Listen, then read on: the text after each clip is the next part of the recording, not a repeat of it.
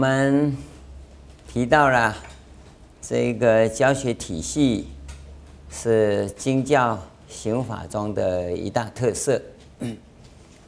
其实啊，经教刑法跟其他刑法有很多的不同跟特色，因为啊，它有一个最大最大的特色，就是专门要抓住要领。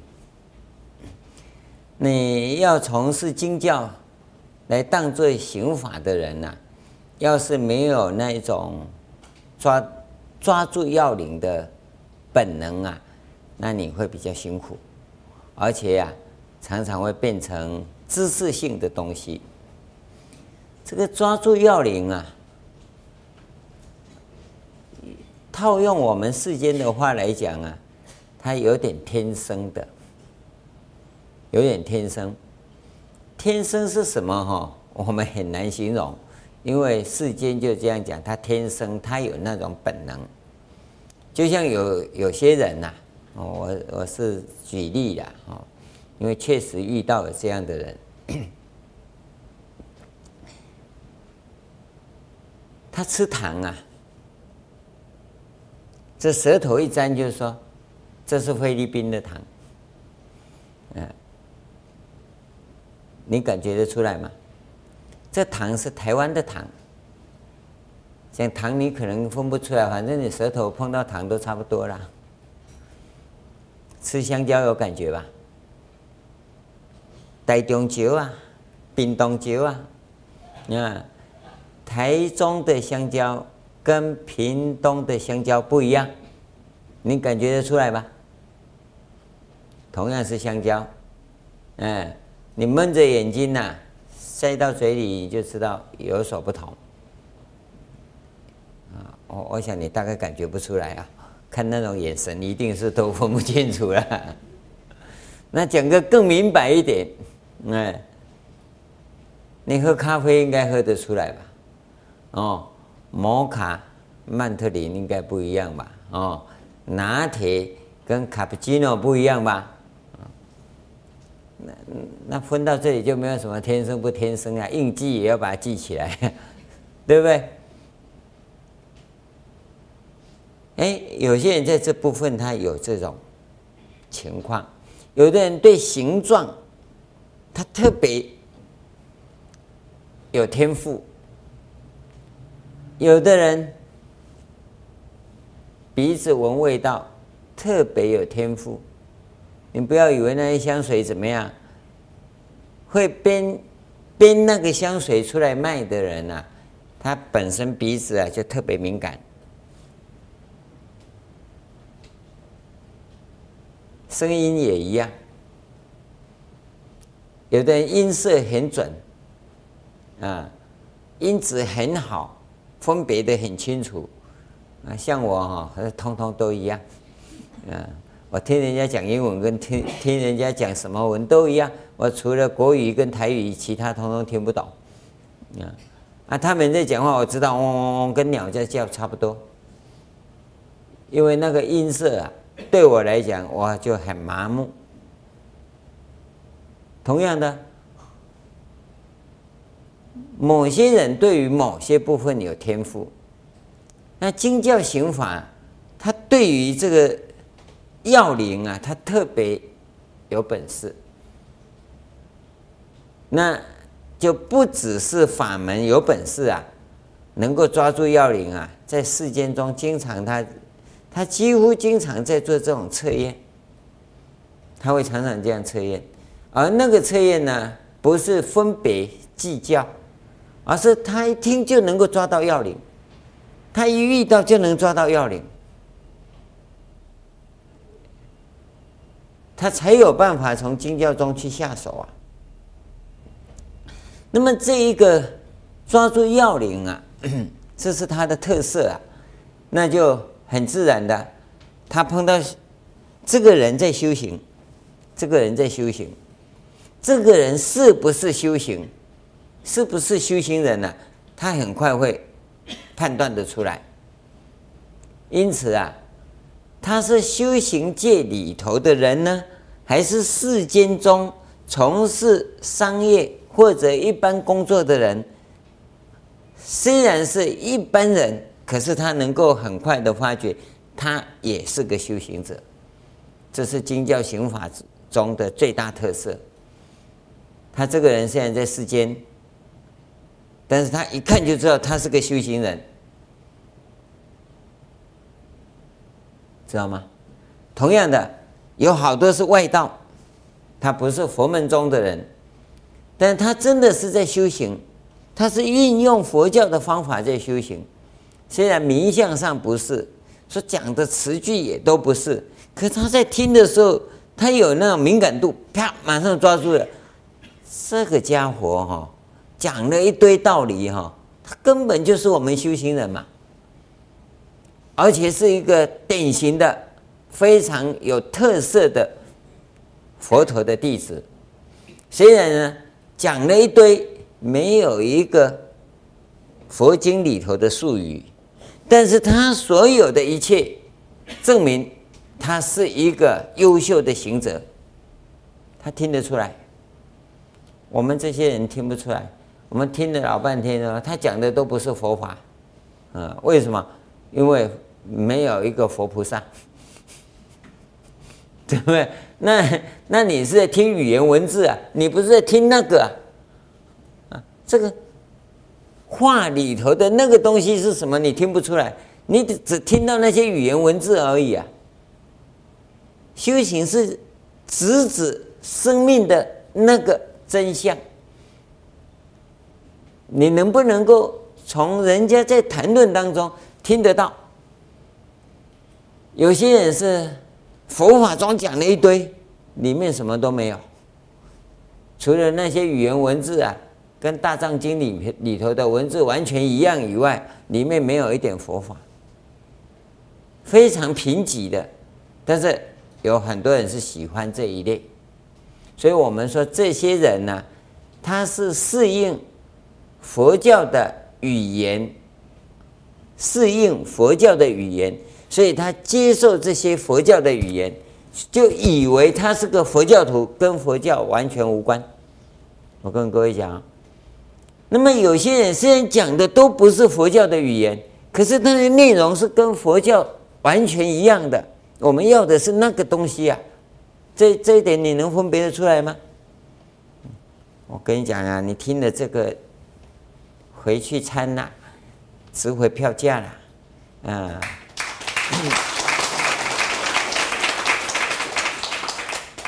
佛法在讲的那个真实的那个实相，是指这个东西，这个你能分别得出来呀？你要去了解实相啊，就不难了。这个你分别的不出来啊，实相是实相，实相跟你没关系，完全没关，因为你体会不到那个东西嘛。这这个修行，尤其在经教行者来讲啊，他这个分别很重要。这个感受啊，实质性的感受啊，是绝对的。所以我们讲说修行啊，不是看表象，看骨子里的那个东西。就是指这个部分。那么，以一个修行者、经教行者来讲的话，他有一种叫做使命感，或者叫责任。它有两，包括两个部分，一个是对自己的责任。那么，我们就刚才所讲的那种，抓住要领。感受实相的那个东西呀、啊，自己要去感受啊，这是自己的责任。我不能够应付一下就好。我们很多同修很认真在做功课，有没有？哦，我讲你不要自己受伤哈。嗯，很认真在做功课的人，我们常常讲你根本没有在修行。那你说我一天做八个小时，那？做八个小时什么啊？我送《地藏经》，送《普门品》，送《弥陀经》，送《金刚经》，送什么？送什么？送一大堆啊，算不算呢？说不像嘛，可是很像啊，哦，那顶多也是说很像而已啊，不是真的。真的话是什么？跟这个很像有什么不同？有没有留意到？这个你的责任，第一个责任是对自己来讲啊，我要真的做功课，不是形式上做功课。我我自己本身来讲，我有一段时间是在形式上做功课，那是啊，拜佛拜了大概二十万拜左右的时候，哇，非常讨厌啊！一想要经过佛堂哦。就想尽种种办法，能够不经过佛堂。那个时候啊，即使看到佛像啊，嚯，那个无名火都会起来，啊。但是呢，又不能中断，所以每天呢，一定会跑进跑进去拜七拜，拜七拜啊，表示我今天功课没中断，然后啊，那个差不多啊，有一两个月的时间。哦，那个是这真的对刑法是非常非常的极端的厌恶，可以说极端的厌恶。但是呢，又不能中断啊，因为中断呢就前功尽弃啊。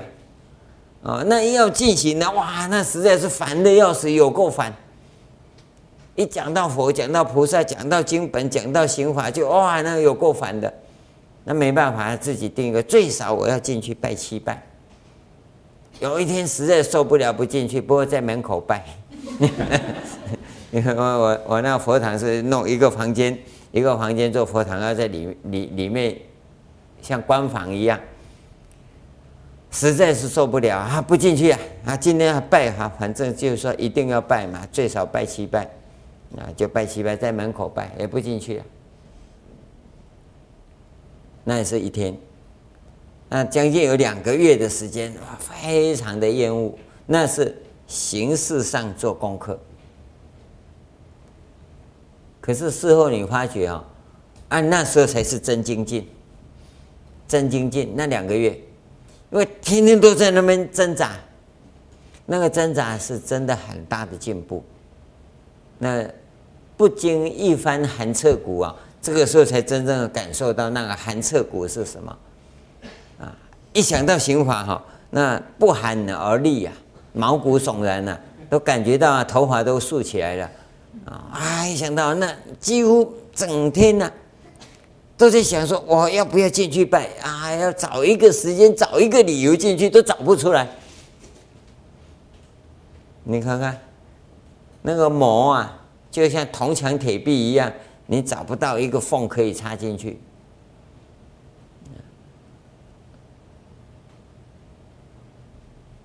离开呀，是最幸福的时候，啊！但是呢，一离开呢，又在那边想，不行，我一定要要想办法，这到底是怎么搞的？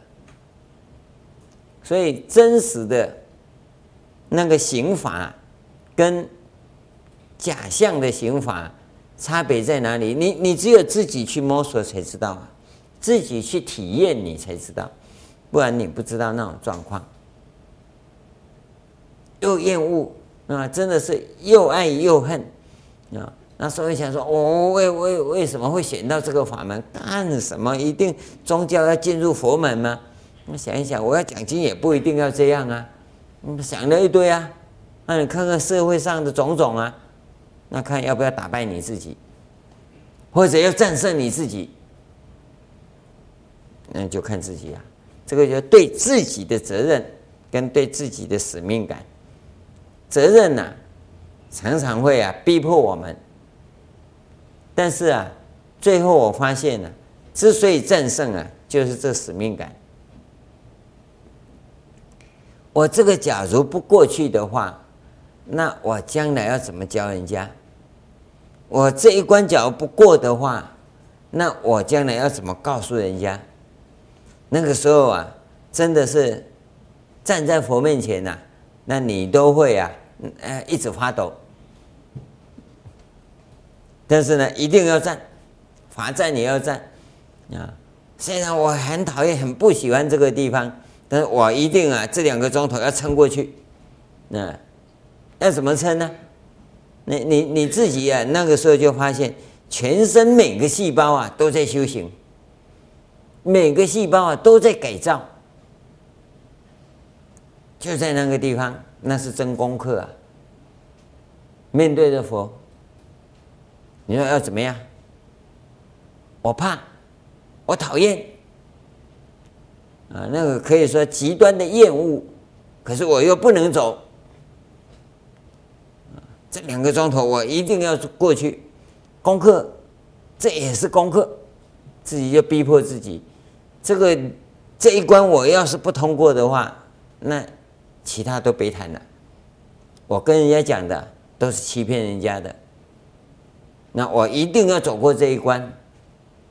将近有一个礼拜的时间，每天呢、这样煎熬，每天呢、这样挣扎，一定要过去。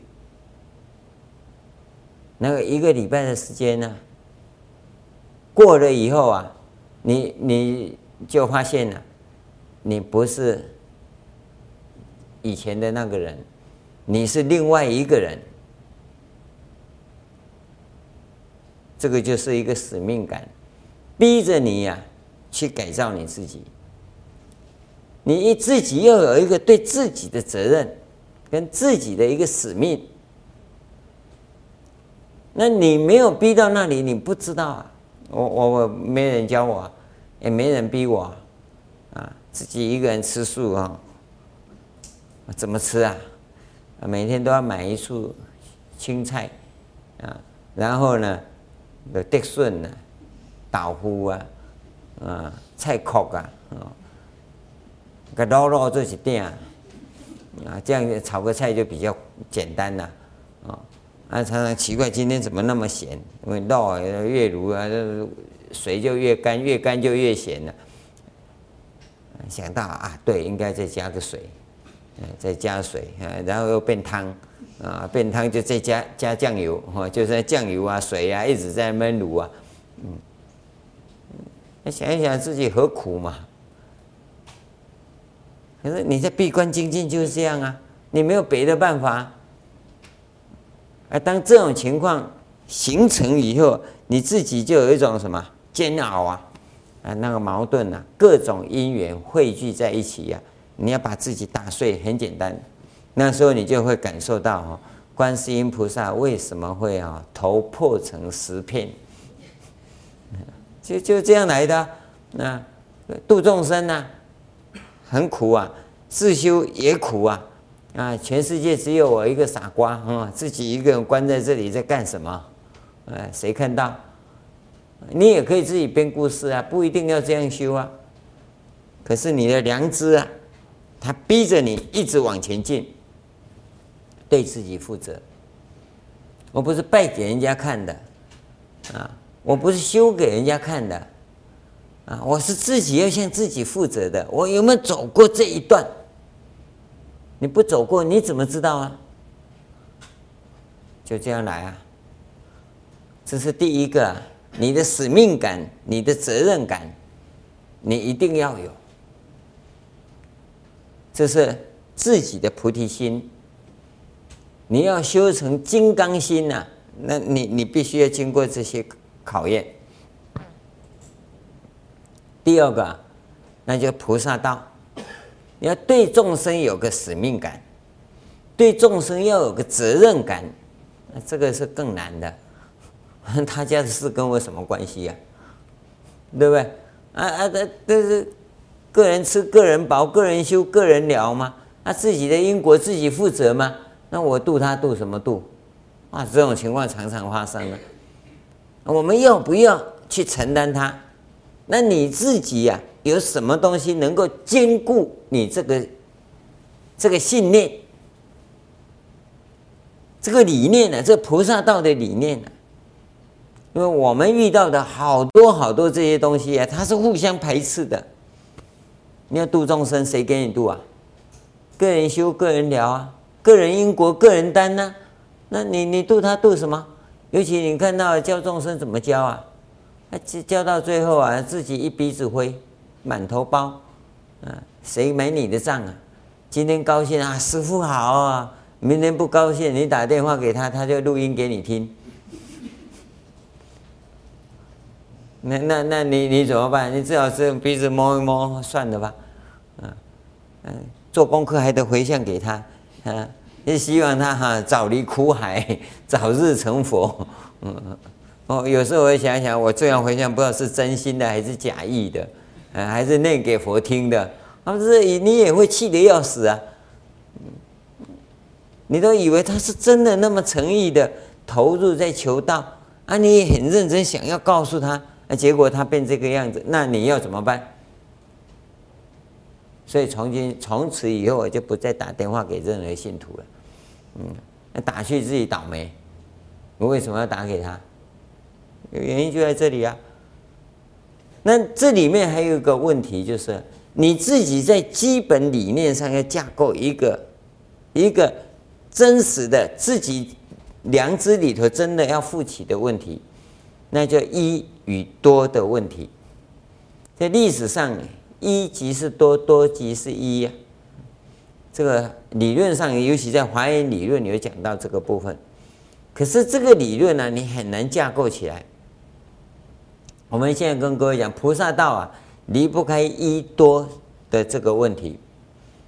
一啊是自己，多啊就是众生。众生就是你自己，你就是众生。这个这个理念，你能不能很坚强的架构起来？用数学理论讲啊，假设啊，众生是万，那你是一。这个一呀、要有存在的意义啊，是因为有外在的多。这个万一万，换句话说，一万跟一之间是一体的。这个一万假如没有一啊，一万不存在，你知道吗？这个一要存在的有价值啊，一一定要融入一万里面。一角不在一万里面，这个一也没有意义啊。你你能不能去体会这个这种状况？这个一万假如没有这个一啊，这一万根本不存在啊。所以呢，这个一万一定要有一，这个一呀、要有意义啊，必须要有一万一才有存在的价值。假如没有群众，这一个一呀、根本就。没意义，知道吗？所以一个人想要离群索居呀，他已经等于不存在了，等于不存在。所以菩萨道就是你一定要走在众生里面，所以我们才跟各位讲说，佛法一定在生活中，佛法一定在群众里，离开群众没有佛法，离开群众没有个人。所以我们跟各位讲说，你在修行的时候，个人的生命空间呢、跟族群公约是一定同时存在的，只是你自己呀、啊，在这个个人的空间里头，跟族群公约里里面，你要如何拿捏，得到一个平衡，这个就是我们修行的地方。啊，菩萨道就是要在处在群众中，菩萨道是行者啊，一定要处在群众中。菩提道啊，是要保存住自己的生命空间。你从这个地方来看呢、菩提道跟菩萨道啊，它会有冲突的，会有冲突的。而这个冲突啊，有冲突啊，就表示我们不会修。你要修到没冲突，菩提道啊，跟菩萨道啊，是一不是二。现在我们跟你讲啊，你本来就是一啊。你菩提道是什么也不知道，菩萨道是什么也不知道，所以菩提道等于不知道，不知道等于菩萨道，所以你是平等平等的。啊，那个不算了。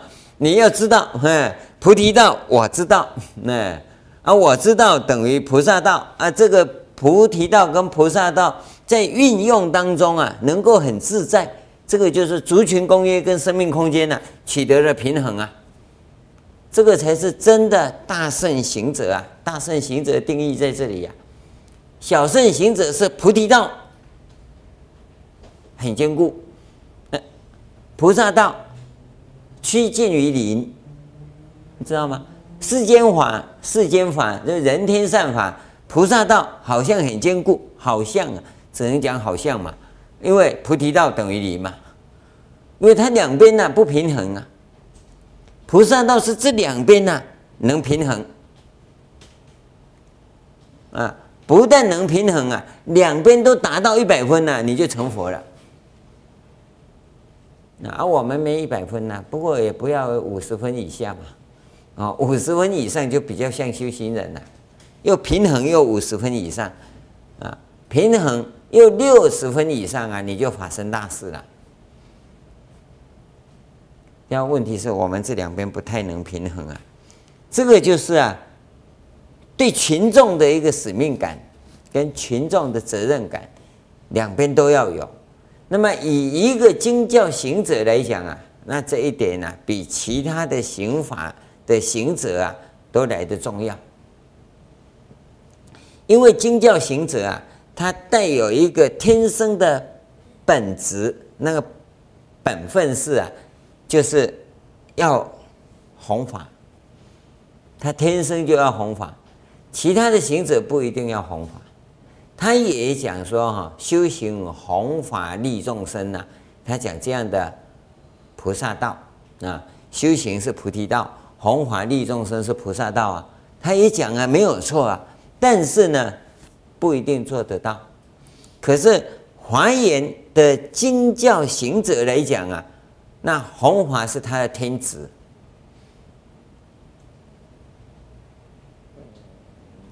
那你要弘法。前面的几个条件一直算到这个地方，你都要有，都要有，不是为自己修，也不是为众生修，反正修行就是要弘法。那那你跟众生之间的关系啊，在本体上、本质上啊，你就要有这样的一个认知，而且要有这样的一种什么实质性，我跟众生是一体的。的这种实质性，不是只有概念上的认知而已啊，因为我们讲修行是讲实践的，你要做到，所以在本质上啊，实质性上面呢，我跟众生是一体的，他要有这种责任感。至于说啊，我们如何啊，说我跟众生是一体的，那其他理论呢，那就很多人在讲了。至于他讲的是是不是真实的，我们不管。那么讲的人他应该会融入那个情境里头。既然举了这个例子，那我就进入那个例子的情境里，那也就是他的生命境界。这是一个基本的条件。我们在这里跟各位讲的是，经教行法的人呐、他除了自修自行，在菩提道的。这个部分里头啊，其实他菩萨道同时在进行，所以修行跟弘法是同时的，因为经教嘛，有没有？换句话说，他在弘法的时候啊，也是在修行，那就不一样啊。假如你只是经本拿来照念，念给人家听，说就是这样，记载很清楚，有没有看到？那这个不算。这个不叫经教行法，这个叫做照本宣科法。啊，经教行法是你自己一定要走过一趟，然后用你的用你的语言，你认为众生能够接受的语言跟理论，重新再诠释出来，这个叫经教行者啊。所以他在讲经、在弘法的同时，其实就是。他的行法在运作，这一点你看不到了。那我总不能够跟各位讲说，我在讲经的时候是入啊大大华严三昧，入弘法大定，这个叫臭屁呀、吹牛啊！自己不能这样讲，但是你自己应该可以感受到，你在讲的时候是不是？你在修，这里面的问题就出来了。当然，每一个讲经的人也可以说：“那我在讲也是在修啊。”那不一样啊！你要有办法向阎罗王交代清楚才算。你要是在因果律上你不能交代清楚的话，这一句话你自己要背因果。我现在在讲讲给你听的同时，我要承担这个因果。我跟你讲说，经教行者以讲经为刑罚，这句话我讲的，我就要负责了。啊，那你要是照着这样做，那当然我要跟你背负这个因果。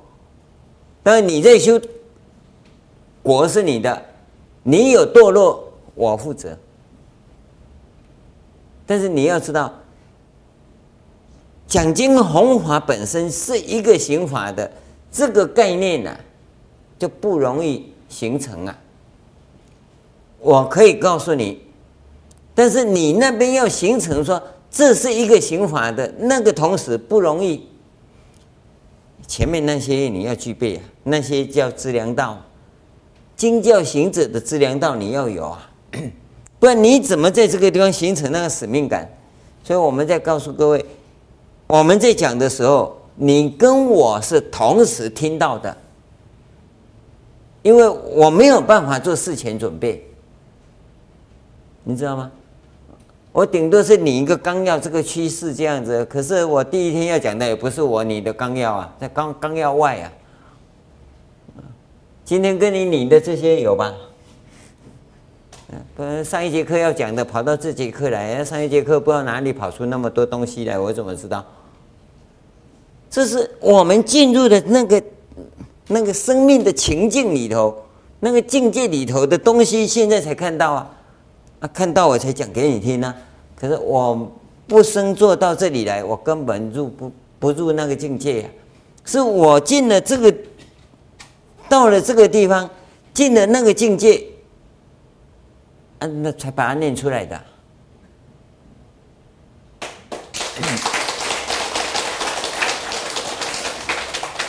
听说了，我我我不知道啊。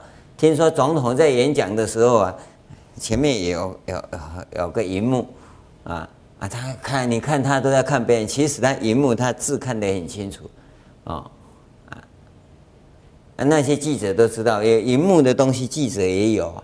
可是总统讲一讲啊，嗯，一高兴跑掉了哈，那叫脱稿演说哈，有没有？因为他没有照稿子念呐。那那我们的情况好像也有那种情形，可是我们不会脱稿，因为我所讲的就是那个情境里面的东西，他不可能脱稿。那那个情境，现在你所入的那个情境，那叫三昧。或者人家叫三摩地，所以一生做就入定，那这个不能讲啊！那讲出来你好臭屁啊！哪有这个样子的？哪个人敢这样讲？啊，所以我们说没有啦，啊，只是上台以后胡吹乱盖呀，啊，他认为哦，你反正乱讲那不要紧，啊，你自己承认你乱讲就好，这个是什么？避嫌，避嫌。啊那你要作为一个经教行者的话，你要去锻炼这个本事，而这个本事就是你前面曾经走过一圈绕过了，你到来到这里，你才有可能，这这就这么简单。这个本事我们没办法讲啊，没办法讲。就像刚才讲说，那个你一听就知道是什么，你一闻味道就知道是什么，你一尝就知道这是哪里的糖。这这这怎么训练？我不知道啊。这叫做天生的，但是修行不是天生的，因为你的生命是透过修行而改造的，这个你要自己摸索。虽然我们在讲整个修行的过程里呀，这些都可以呀，从教学体系中来，但是生命教育，我们修行的这种教学体系呀。我们修行的这个教学体系，在每一个行者当中，他们都有很大的空间，甚至于方向可能完全相反。比如我刚才跟各位谈的说，不能用爱的教育，讲是这样讲啦。可是我们发现啊，有很多禅师就是用爱的教育，法眼文义禅师啊，就是爱的教育。啊！我告诉各位啊，一个弟子都没有成就的啊。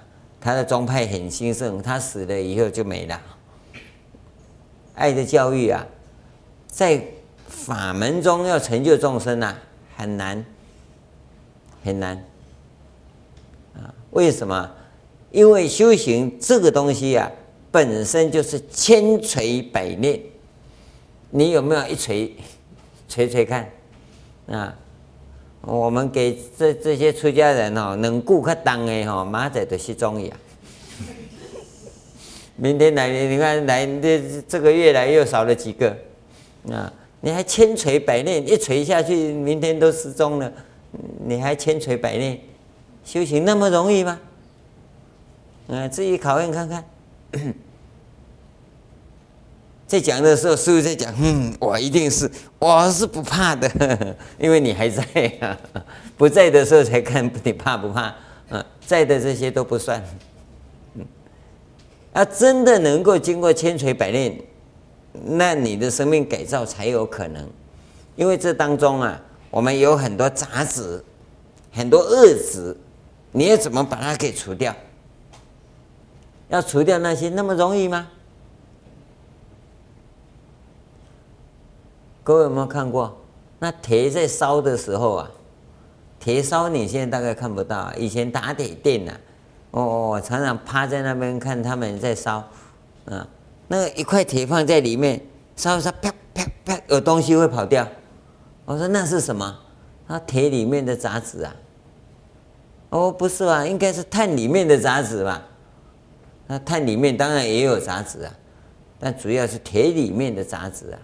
然后拿起来再打的时候啊，那这真的是铁里面的杂质啊，一锤一锤的打下去，啊，打到差不多要丢到水里，然后拿起来又烧，啊，是啊，生命改造跟这种情况完全一样。现在没有打铁店，你也看不到，你不知道怎么锻炼自己呀，所以我们承受不了那些压力。跟那些挫折，这个是我们跟各位谈到的经教行者的这个责任呐、跟使命感呢、那你更要啊，把自己呀、跟群众结合在一起，这是一个前提性，一个前提性。另外一个，这边有答案吗？哦，在经教行者的时代性任务啊，跟历史性的视野。这个我是想说啊，跟各位谈一下。我们常常在讲菩萨道，行菩萨道啊。我是这样一个定义啊，没有历史的前瞻性啊，你所做的都叫人天善，不叫菩萨道。菩萨道啊，在带领众生呐，往前走啊。这本身，假如是一项修行的时候，你的菩萨道啊，每向前迈开一步啊，都有不可预知的风险存在。换句话说啊，行菩萨道本身是一个冒险的工作。假如你所选的菩萨道那一条路啊，是在你已知的范围里头，或者你做你想要做的，不叫菩萨道。我跟各位讲。这个定义是相当严格的，是相当严格的，尤其在我们这样一个伟大的时代里，我想伟大，不是三民主义万岁的那个伟大的时代哈，是不一样的。你知道有什么地方伟大吗？你看看，我们的时间呐，不是算在这个反攻大陆这个时代哈，不是算那个，他在算的是过去。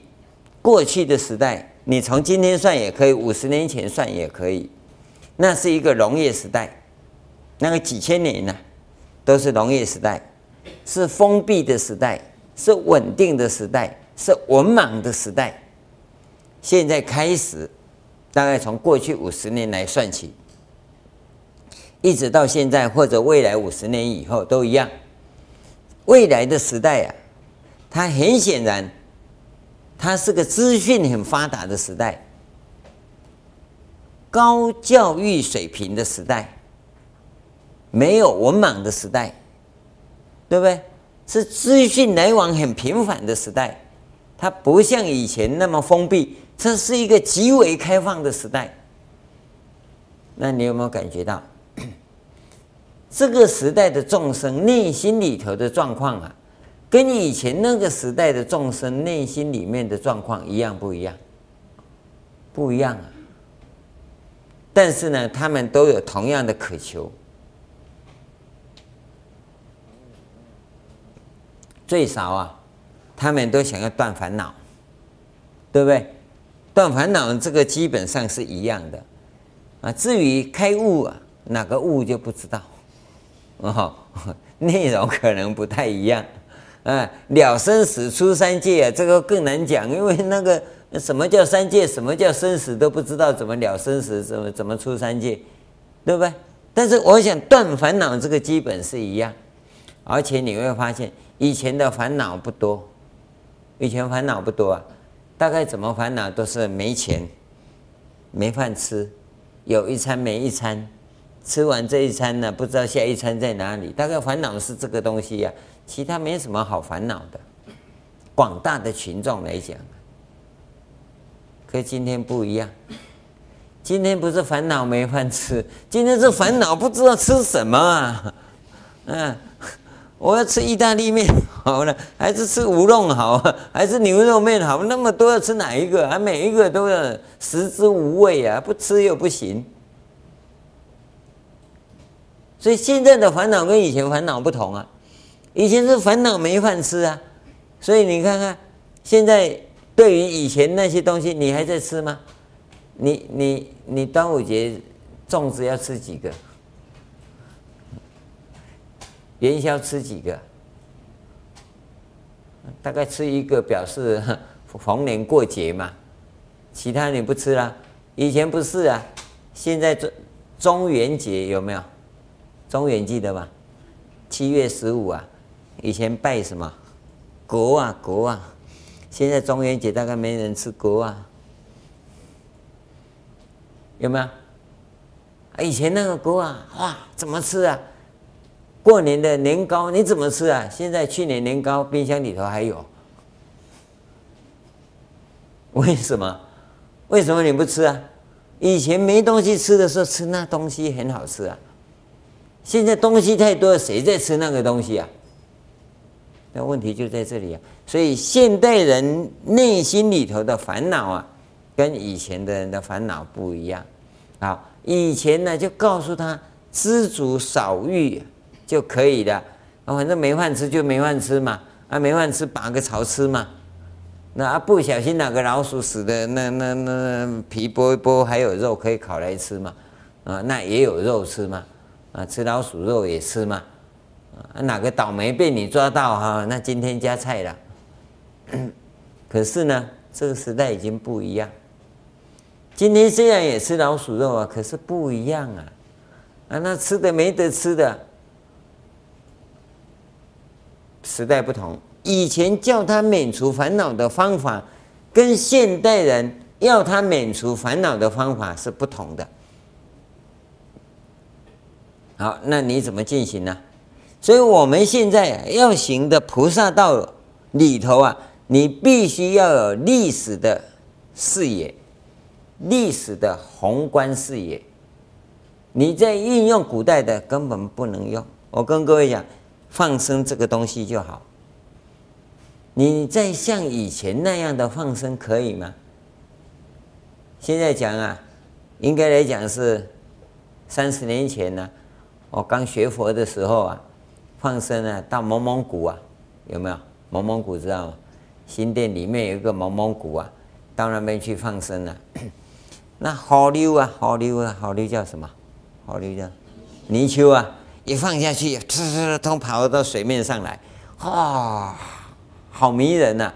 这些河流啊，真感恩呐、啊！你看，我们把它放下去啊，通通浮起来，你看，都头都脸头都朝着我们这边啊，这感恩呐！我放完生呢，到碧潭去划船的时候，哎呀，河流那种冰岛哈，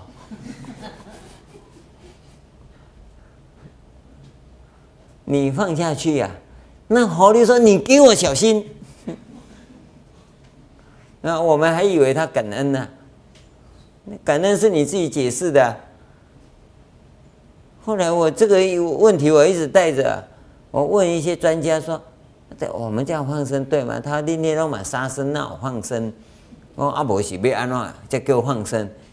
他说：“狐狸哈要放在瓶子里，啊，瓶子哈要装水，然后哈。”啊，放在河里，让那个瓶子浮在水上，让它慢慢的、慢慢的那个水哈，慢慢的，因为河水很冷呐、啊。哦，我们说在蒙蒙古放生，它大家都爱戏，因为蒙蒙古的水特别冷，然后我们从菜市场买啊，那水又特别热，因为它昨天泡到现在，啊，啊，你拿到蒙蒙古去，那个温水温不知道差差多少度，不知道啊。啊！你通通一下子都就把它倒进去，它直到潭底里头去哈！哎呀妈，刮起来嘛，讲你也要修的哈，打起来哦，用爱磨砂哦，然后它通通起来，当然它是想要跳出去呀，那个它跳不出去，它没有翅膀啊啊！然后你看嘛，你说它感恩呐，感恩呐，你知道好溜的心里是想些什么啊？我们不知道啊。那你看他那以后的挣扎是什么样子？我们没有人知道。蒙蒙古放完生，这车子一开就到碧潭来划船了，划大家嘛冰岛，你知道吗？放生能这样放吗？尤其现在更要求诶，从缅甸进口好溜，碧潭放生。我告诉你，碧潭冤魂哈不计其数啊。你知道吗？你是放生吗？杀生这种集体屠杀哦，不要用这种方法，太可怕了。因为有这样的放生呢，我们跟你保证呢，跟你保证呢，将来哈屠城记的这一种血战呢，还会无量。看你现在怎么放生呢？将来的那一种屠城记呀。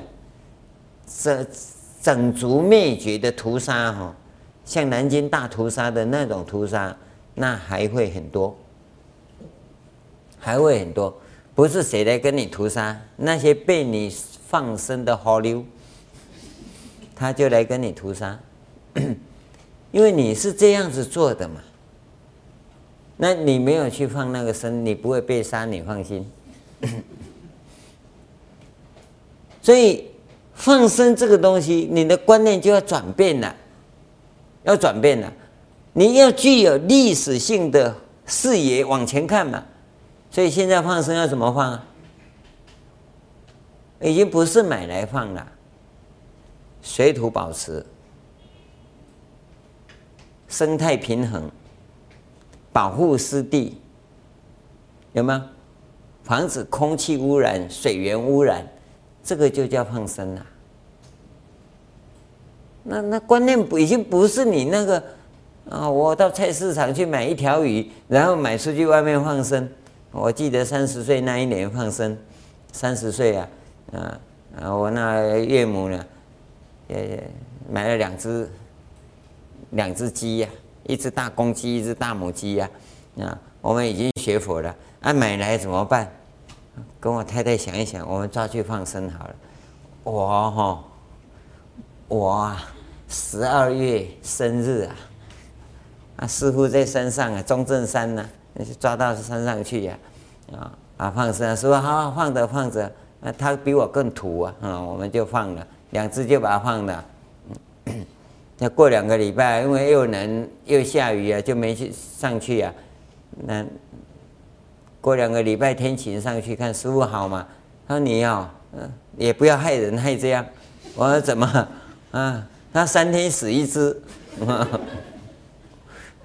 公鸡呀、大母鸡呀、哦，他本来要给我生日杀来顶来报的，那已经很成熟了。你看，我们从山下拿到山上去呀、啊，他都冻死了，三天死一只啊，啊，他每天呢还要跟他超度。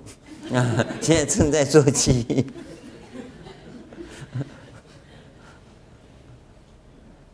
那一年不止这个样子，我还还想三十岁嘛，哈，那那就买三十对小鸟啊，一放下去，咚掉下来，丢出去就咚掉下来哈、有一只丢到停在树梢上的这个，那个老鹰又会过来抓走，哎，不要，那我放地上就好，不要放树上，放地上结果被猫吃掉了。你你去放生好了，不行啊！现在的观念跟以前不一样啊。你你去鸟店买的鸟，都是能卡个能洗的，飞啊没飞，走啊没走，碰到猫跑得比猫慢，碰到老鹰飞得比老鹰慢，又又不知道躲到哪里去。你叫放生吗？所以我们告诉各位，你要在这个地方认真的去思考，放生的概念是很好，绝对正确，但是放生的方法不是那个方法。三十年前我们就发现不对了，不对。有个师傅跟我讲说，我哈要买拿可以放生，我拿拿你知道吗？拿叫什么？啊、我就买了一包五十公斤呢，啊、这个用丢到湖里，就是内湖，嗯，不是内湖，内湖对吧？内湖不是那有个湖吗？哎，丢过去啊，再碰到柱子，啪哇，那粉身碎骨。想一想，一包又五十公斤，我这个人，你想想看呢、我也不过五十公斤呢，要扛那个五十公斤，我就一直拖，一直拖，拖，拖到那个湖边，有一条船，就到了，到船上去。也想尽种种办法，把吃奶的力量都使出来，船往前靠一点，整包把它倒下去。那个船主人来说：“你要干嘛？”我说：“放生了。”放生？是啊，这这这倒到湖里去呀、啊。他说：“我完了，下礼拜就臭死了。”我说：“干嘛？怎么会呢？” 他你没有读书啊？五十公斤的。那倒在一堆里，在湖里头像一堆山一样啊，没空气啊，通通死光光啊，放生吗？啊，那个师傅教这个广多的啊，难怪会一身是病啊，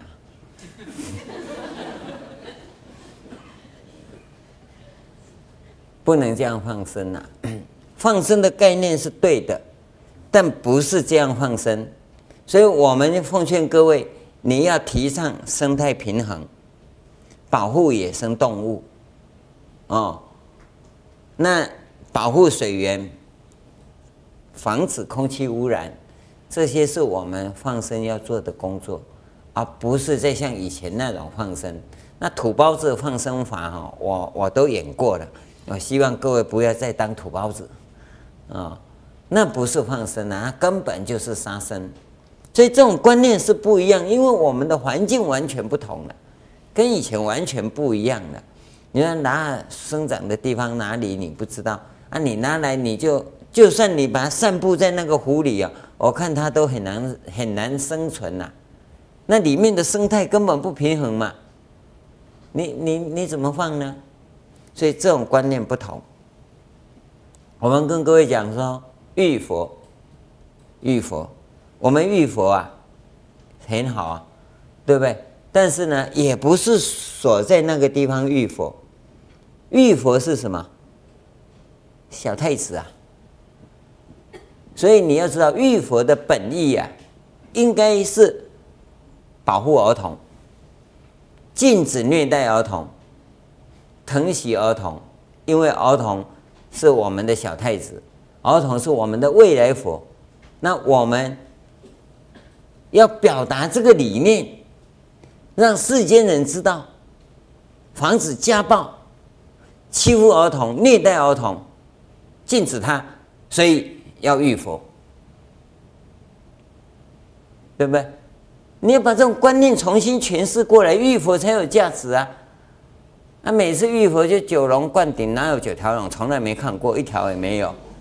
对吧？啊，人家印度说七龙七条蛇，我来到中国变九条龙，那根本都是民主的意识形态嘛。重点不在这里，可见呢，在当时他都可以有这种不同的诠释法。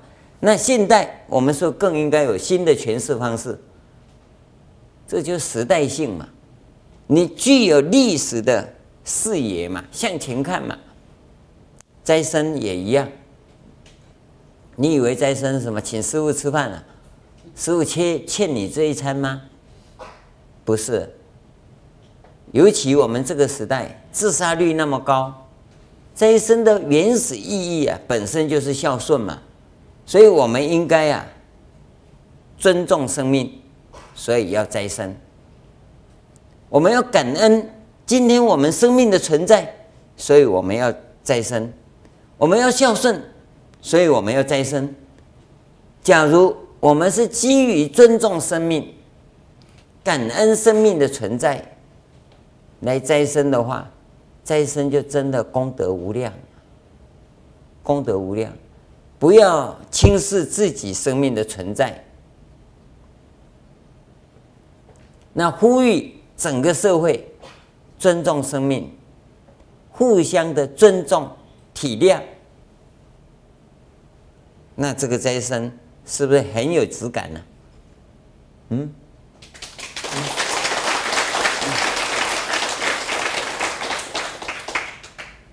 所以经教行者啊，在这一方面呢，他他更具有这种时代性，更具有这种历史性、历史的前瞻性，这是经教行者他要负起的使命。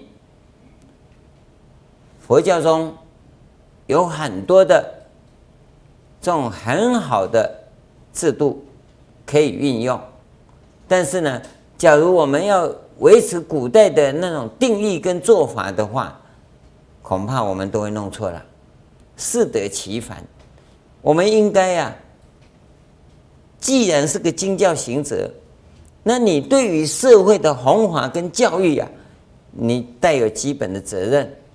因此，我们必须走出来，指导啊整个社会朝向一个新的时代。来开创一个新的里程碑，所以呢，经教行者啊，他必须要具有时代性的这种任务，以及呀、啊，对历史具有开创性、前瞻性的这种使命感，这个才是经教行者的殊胜啊！要不然，经教行者跟其他行者有什么不同啊？那换句话说，整个佛教兴衰的这种责任啊，几乎啊是落到经教行者的身上来。所以，我们在这个地方啊，也提供给各位啊，大家有这么一缘，这么一会啊，那就应该尊重啊、应该应该珍惜呀、我们有这样的机会，那么也欢迎大家来投入啊，参与。经教行者的行列，好吧，祝福大家。